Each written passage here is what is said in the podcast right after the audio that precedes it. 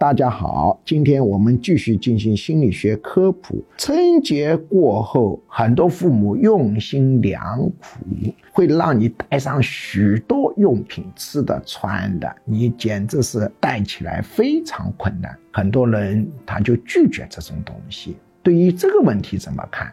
实际上，我们中国人要讲究的是孝道，但是孝道分精神孝顺和物质孝顺。从精神孝顺的角度，我建议收下你父母的给你准备的许多的吃吃喝喝的用品，收下以后他们更开心。